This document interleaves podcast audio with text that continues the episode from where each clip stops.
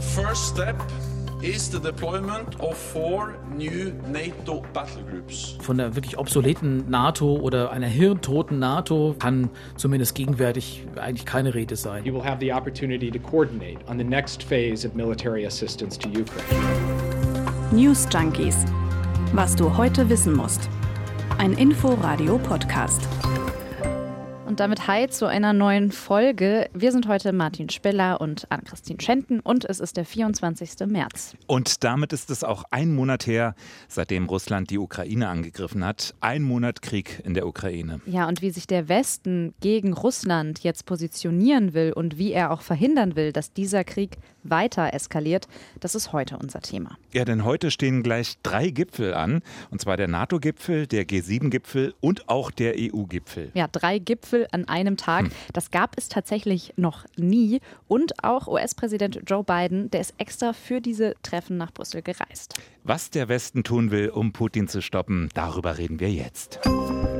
Ja, dass die Lage ernst ist, das äh, fällt nicht so schwer zu erkennen, wenn drei Gipfel, die ja normalerweise äh, minutiös vorbereitet werden und mit ganz viel Tamtam -Tam über die Bühne gehen, plötzlich an einem Tag stattfinden. Ja, und vor allem, wenn auch noch Joe Biden aus den USA dafür anreist. Ja, der NATO-Gipfel, der war ja bereits heute Vormittag und da ging es um neue Waffenlieferungen für die Ukraine und auch um eine Verstärkung der NATO-Truppen an der Ostflanke. Und die Details zu diesem Treffen, die verraten wir euch gleich noch im Verlauf der Folge. Es gibt aber schon erste Ergebnisse. Eine Nachricht ist Jens Stoltenberg selbst, der NATO-Generalsekretär, der wird ein weiteres Jahr Chef der NATO bleiben. Er hat auch den NATO-Gipfel heute eröffnet und er sagte, solange die NATO zusammenstehe, sei sie sicher. Wir kommen hier in einer kritischen Phase für unsere Sicherheit zusammen. Gemeinsam verurteilen wir diese nicht provozierte Aggression des Kreml gegen einen souveränen Staat und wir unterstützen die territoriale Integrität der Ukraine. Wir werden Russland hohe Kosten auferlegen, damit dieser brutale Krieg möglichst schnell beendet wird. Ja, und auch der ukrainische Präsident Zelensky, der hat eine Ansprache an die NATO gerichtet und mehr Unterstützung gefordert. Naja, wir haben ja schon gesagt, der Fokus lag heute auch schon so ein bisschen auf den USA. Die haben auch schon angekündigt, Sanktionen gegen mehr als 400 Russen und Unternehmen zu verhängen. Und sie wollen außerdem 100.000 Geflüchtete aus der Ukraine aufnehmen. Und das betrifft jetzt wieder das NATO-Treffen. Die NATO hat angekündigt oder Russland gedroht, falls Russland Chemiewaffen einsetzen will, dann hätte das schwerwiegende Konsequenzen. Der Gipfel der G7 wiederum, der mächtigsten demokratischen Staaten der Welt, der findet jetzt gerade während unserer Podcast-Aufzeichnung statt. Deshalb können wir euch da noch keine näheren Details erzählen. Es wird dort aber vor allem um die Frage der Verteilung der aus der Ukraine geflüchteten Menschen gehen. Genau, beim EU-Gipfel heute Abend dann, da wird es dann besonders um wirtschaftliche Fragen gehen. Also einerseits der Weg raus aus der Energieabhängigkeit von Russland. Da hat Olaf Scholz ja auch nochmal bekräftigt, dass es von deutscher Seite da kein Embargo, also kein Boykott der Lieferungen aus Russland geben wird. Ja, wobei diese Frage wird jetzt nochmal richtig spannend, denn Putin akzeptiert ja keinen Euro mehr für sein Gas, nur noch Rubel. Genau, und der ukrainische Außenminister Kuleba hat heute auch davon gewarnt, diesen Deal mit Russland zu machen, also die, ja, den, das Geld in Rubel zu überweisen. Damit würde man den Krieg Russlands direkt finanzieren. Aber es wird beim EU-Gipfel auch um Entlastung für Haushalte und Unternehmen gehen. Wenn ihr dazu mehr wissen wollt, dann hört doch einfach noch mal rein in unsere gestrige News Junkies Folge. Da haben wir das alles ausführlich besprochen. Genau, da brauchen wir heute gar nicht mehr so genau. viel zu sagen. Ähm, so, jetzt wissen wir, was da heute auf dem Terminplan stand, beziehungsweise immer noch steht. Und Martin, du hast dir für diese Folge ja mal ganz genau angeschaut, wie jetzt die angepasste Strategie der NATO aussieht mhm. und was sich nach diesem Gipfel heute ändert. Ja, die NATO, die macht ja den Anfang mit einem Sondergipfel, das Nordatlantische Verteidigungsbündnis, das Frankreichs Präsident noch vor wenigen Monaten als Hirntod bezeichnet hatte. Muss man sich mal vorstellen. Steht jetzt plötzlich vor ganz neuen Herausforderungen. Ja, und es ist plötzlich ja auch populärer denn je, nicht nur bei den Menschen in der Ukraine oder in Georgien, sondern auch die Schweden und die Finnen, die denken jetzt immer ernsthafter darüber nach, selber Mitglied mhm. zu werden. In Finnland soll darüber tatsächlich noch im Sommer entschieden werden. Ja, und auch bei uns, ne? Früher die NATO immer mal, ja, doch gern genommenes Feindbild so aus dem linken politischen Spektrum. Selbst das scheint sich zu verändern. Aber zurück nach Brüssel. Ein wichtiges Thema werden auch diesmal wieder die Waffenlieferungen sein. Die sollen ja ausgedehnt werden. Darauf drängen auch die USA. Die haben ja selber schon angekündigt, rund eine Milliarde Dollar ausgeben zu wollen. Und was genau die USA für eine Rolle in diesem ganzen Konflikt spielen, da kommen wir auch noch mal im letzten Teil unserer Folge ein bisschen ja, detaillierter drauf. Genau. Aber die anderen liefern auch. Also Großbritannien zum Beispiel will 6000 weitere Raketen schicken. Schweden plant wohl die Lieferung weiterer 5000 Panzerabwehrwaffen. Auch Deutschland will noch mal 2000 Panzerfäuste liefern. Und offenbar, das ist neu, prüft die NATO jetzt auch die Lieferung von Anti-Schiffsraketen. Darum ging es heute auf dem Gipfel. Das sind dann Raketen, die Schiffe treffen sollen, richtig? Genau. Okay. Die EU-Staaten, die hatten ja schon vorher ihre Mittel aufgestockt. Damit sollen weitere 500 Millionen Euro zur Unterstützung der ukrainischen Streitkräfte bereitgestellt werden, also aus dem EU-Topf. Ja, also Geld scheint da gerade gar keine Rolle zu spielen. Und dann will die NATO auch ihren Mitgliedern an der Grenze helfen. Dazu soll die Ostflanke des Bündnisses gestärkt werden, so Generalsekretär Stoltenberg. The first step is the deployment of four new NATO battle groups in Bulgaria, Hungary, Romania and Slovakia. Okay, also vier Einheiten werden zusätzlich in Rumänien, Bulgarien, der Slowakei und Ungarn stationiert. Weitergehendes, etwa eine wie auch immer geartete Friedenstruppe für die Ukraine, die wird es nicht geben. Es war ja ein Vorschlag Polens, weil Friedenstruppe geht eben nur mit Frieden, sagt Hans-Lothar Domröse, ehemaliger Bundeswehrgeneral dass man die beiden äh, Linien trennt und sagen, die einen gehen nach links, die anderen gehen nach rechts und die Friedenstruppe in die Mitte und passt auf, dass das eingehalten wird. Soweit sind wir ja leider noch überhaupt nicht. Und dann wäre es mit Sicherheit keine äh, NATO-Truppe, sondern eher eine UN-geführte Truppe, völlig klar mit vielleicht chinesischen Kommandeur. Aber äh, deswegen ist dieser Vorschlag völlig unpraktisch. Hans-Lothar Domröse heute Morgen im Inforadio. Nun steht die NATO unter einem gewissen Druck angesichts der Bilder aus der Ukraine und Präsident Zelensky, der fordert ja immer mehr, mehr, mehr, mehr Material, mehr Einsatz. Ja, als letztes hat er jetzt zum Beispiel 200 Panzer von der NATO gefordert. Ja, und heute in seiner Botschaft auf dem Gipfel sogar uneingeschränkte Militärhilfe aus seiner Sicht verständlich und vor allem immer wieder genannt eine Flugverbotszone. Ja, das ist ja ein kontroverses Thema. Ja. Estland zum Beispiel unterstützt diese Forderung. Die klare Mehrheit der NATO-Staaten bleibt aber dagegen, auch aus Angst natürlich dann Kriegspartei zu sein. Das ist auch verständlich. Aber andererseits, wer aus Putins Sicht am Ende Kriegspartei Feind ist, das entscheidet und definiert Putin, niemand sonst.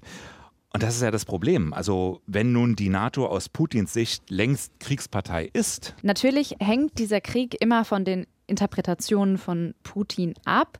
Ähm, Zelensky übt natürlich auch immer vielleicht zu Recht, vielleicht nicht zu Recht, Kritik an der NATO. Und er hat heute auch etwas gesagt, und zwar Artikel 5 des NATO-Vertrags war noch nie so schwach wie jetzt. Ja, Artikel 5, das ist ja quasi das Kernstück der NATO, die Beistandsverpflichtung. Und darin heißt es, wenn ein NATO-Mitglied angegriffen wird, dann wird de facto die ganze NATO angegriffen. Soweit, so gut. Jetzt ist nur die Frage, ab wann wird ein Land angegriffen? Also kann ja angesichts der Nähe dort vor Ort sehr schnell gehen, ob nun provoziert oder versehentlich. Da wird dann mal eben ein Flugzeug beschossen, das sich einfach vernavigiert hat. Da dreht ein einzelner Soldat im Kriegsstress plötzlich durch und schon ist die Gefahr da, auch durch die jetzt erhöhte Präsenz vor Ort. Es gab solche Konflikte ja auch in der Vergangenheit schon, zum Beispiel zwischen Indien und Pakistan. Da gab es an der Grenze immer wieder Auseinandersetzungen, auch militärischer Natur, die besorgniserregend waren. Mhm. Immerhin sind ja Pakistan und Indien auch zwei Atommächte. So gesehen sind ja nicht mal die Waffenlieferungen so ganz unproblematisch, denn die kommen ja nur auf dem Landweg über die Westukraine und diese Nachschubwege, die sind natürlich auch Zielscheibe der Russen. Und dann ist da natürlich die Sorge vor Chemiewaffen, also dass Putin die unter irgendeinem Vorwand einsetzt. Davor warnt NATO-Generalsekretär Stoltenberg und sagt, die chemischen Kampfstoffe könnten sich dann auch auf NATO-Territorium ausbreiten, also wie eine Wolke. Ja, und was dann? Ziel vielleicht ein Ort im Westen der Ukraine, getroffen dann aber eine Randregion in Rumänien.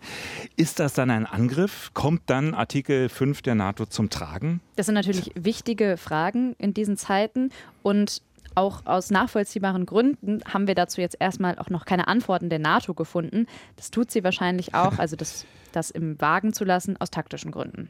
Ja, das Problem ist ja immer, Abschreckung funktioniert am Ende nur, wenn sie auch glaubwürdig ist. Ne? Also wenn man davon ausgehen muss, dass eine bestimmte Sache dann auch passiert. Aber wann gilt jetzt dieser Fall genau? Und Erinnerst du dich noch an diese berühmten roten Linien in Syrien damals? Assad hatte eine nach der anderen von Obamas roten Linien überschritten. Ja, da ging es ja vor zehn Jahren auch um Chemiewaffeneinsätze in Syrien und da waren sehr, sehr viele Menschen damals gestorben. Genau. Und Donald Trump, der hatte ihm das dann zum Vorwurf gemacht, also diese Passivität, dieses Nichtstun. Naja, vier Jahre später gab es wieder einen Giftgasangriff. Trump war inzwischen Präsident, war ganz erschüttert, hat getwittert, äh, unschuldige Kinder, unschuldige Babys, viele, viele Linien überschritten. Das geht wieder über eine rote Linie hinaus. Ja, da sind sie wieder die roten Linien. Aber es ist natürlich auch immer die Frage, was passiert, wenn rote Linien überschritten werden. Gerade die Menschen in der Ukraine, die auch hoffen sich ja eigentlich viel mehr Konsequenz von den NATO-Staaten.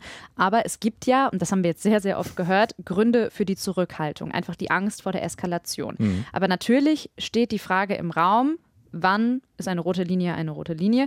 Die Massenvernichtungswaffen, die könnten ja jetzt tatsächlich so eine Linie sein, denn Stoltenberg und Joe Biden, die haben ja beide gesagt, dass bei einem Einsatz dieser Waffen schwerwiegende Konsequenzen drohen. Natürlich bleibt auch das wieder vage. Die Situation ist komplex und ich finde auch, es ist auch gut, dass es in diesen Zeiten vielleicht ja. vage bleibt.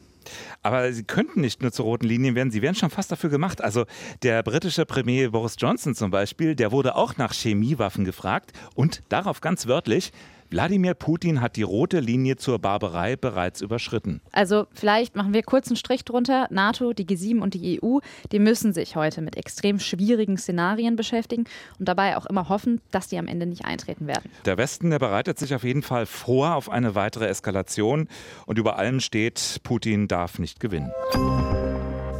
So, das jetzt erstmal zum NATO-Gipfel. Die USA, die hat ja jetzt schon einige Sanktionen gegen Russland beschlossen, haben wir erzählt. Und heute auch nochmal gezeigt, sie steht Seite an Seite mit den NATO-Staaten und den EU-Ländern. Und das ist vielleicht ein ganz guter Zeitpunkt, uns nochmal ein bisschen genauer die Rolle der USA anzuschauen, weil Joe Biden, der wird ja heute bei allen drei Gipfeln dabei sein. Ja, sogar den EU-Gipfel wird er später besuchen. Ein Treffen, bei dem ein US-Präsident normalerweise eher nicht dabei ist. Ja, in normalen Zeiten. Mhm. Das wichtigste Treffen, das war heute sicher der NATO-Gipfel. Die NATO, nochmal zur Erinnerung, die wurde ja nach dem Zweiten Weltkrieg gegründet, um einen solchen Krieg nie wieder entstehen zu lassen. Und die USA, die sind einfach das militärisch stärkste Mitglied dieses Bündnisses. Und wenn ein NATO-Land angegriffen wird, dann wird auch das US-amerikanische Militär ausrücken, um es zu verteidigen. Dass nun Joe Biden so uneingeschränkt hinter Europa und der NATO steht, das ist keine Selbstverständlichkeit. Sein Vorgänger noch, Donald Trump, der hatte ja vorsichtig ausgedrückt ein ganz anderes Verhältnis zur NATO. Er wollte sogar, dass die USA aus dem Bündnis aussteigen. Dazu ist es nie gekommen. Aber Trump hat die NATO immer als Belastung für die USA gesehen, auch finanziell. Das hat in der Vergangenheit einige NATO-Staaten auch dazu gezwungen, sich selbst wieder weiter aufzurüsten. Und man mag sich jetzt gerade auch wirklich nicht vorstellen, was passiert wäre, wenn Donald Trump jetzt in dieser Situation noch Präsident der USA wäre. Ne? Nee, das will man sich nicht vorstellen, denn dass die NATO geschlossen dasteht, das ist enorm wichtig. Das sagt auch Joe Biden. In der New York Times zum Beispiel, da wird er zitiert, er sagt, er kenne Putin recht gut. Zumindest so gut, wie ein Präsident einen anderen Präsidenten ebenso kennen kann.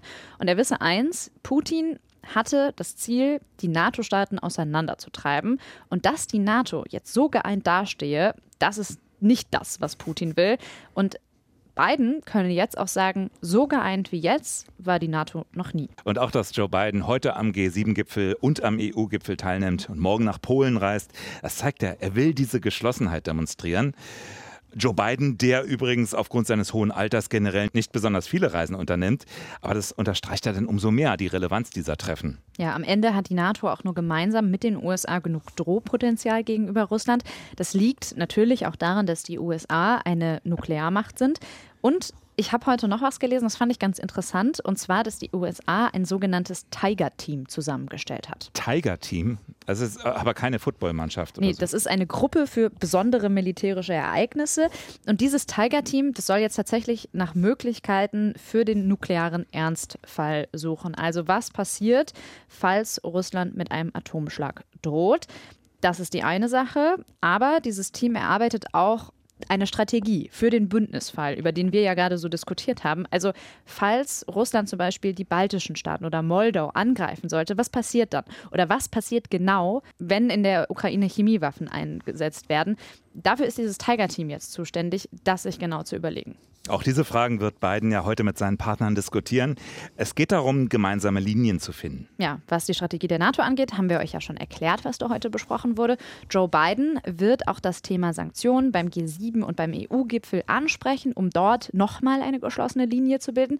Allerdings, das ist eine kleine Einschränkung, das gilt nicht für das Thema Energie. Die USA, die wollen nämlich keinen Druck aufbauen. Das hat ein Sprecher der US-Regierung heute gesagt. Uh, wir können den Import von russischem Öl, Gas und von Kohle verbieten und wir können es ausgleichen. Aber der Präsident hat auch klargemacht, dass einige unserer europäischen Partner das nicht umsetzen können und er sie nicht zwingen wird. Die USA scheinen federführend, was die Strategie des Westens gegen den russischen Angriffskrieg angeht. Aber klar, am Ende hat der Besuch von Joe Biden in Europa natürlich auch eine symbolische Wirkung. Also drei Gipfel in Brüssel und viel zu besprechen. Was allerdings nicht besprochen wird, wie dieser Krieg beendet werden könnte. Hm. Also es wird nicht um die laufenden Verhandlungen zwischen Kiew und Moskau gehen.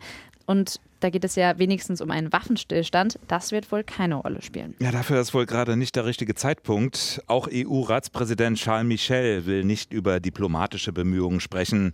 Äh, Wladimir Putin müsse besiegt werden. Das hat er bei CNN gesagt. Ja, die USA, die haben Putin jetzt auch offiziell Kriegsverbrechen vorgeworfen. Das hat US-Außenminister Blinken gesagt. Ja, und man sammle gerade Beweise für Kriegsverbrechen russischer Soldaten.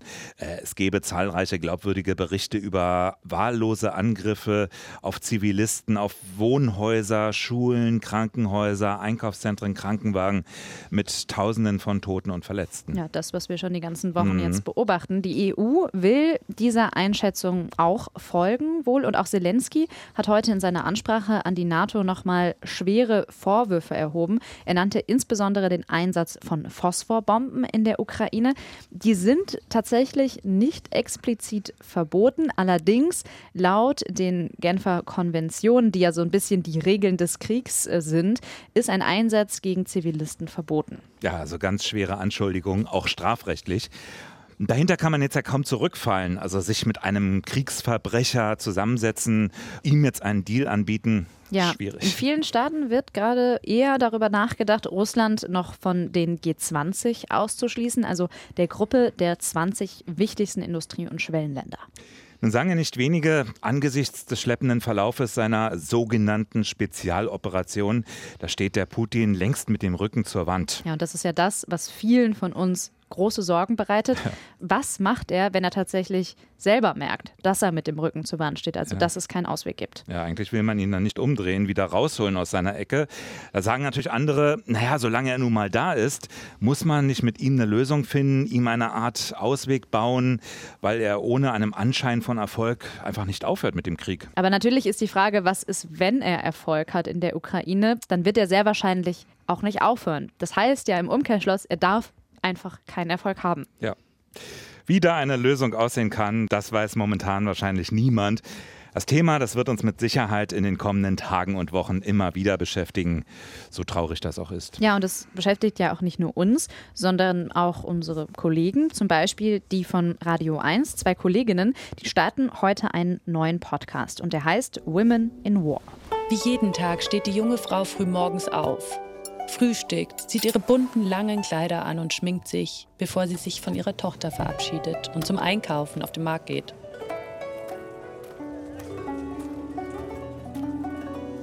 Doch wenn sie sich an diesem Abend ins Bett legt, hat sich ihr Leben grundlegend verändert.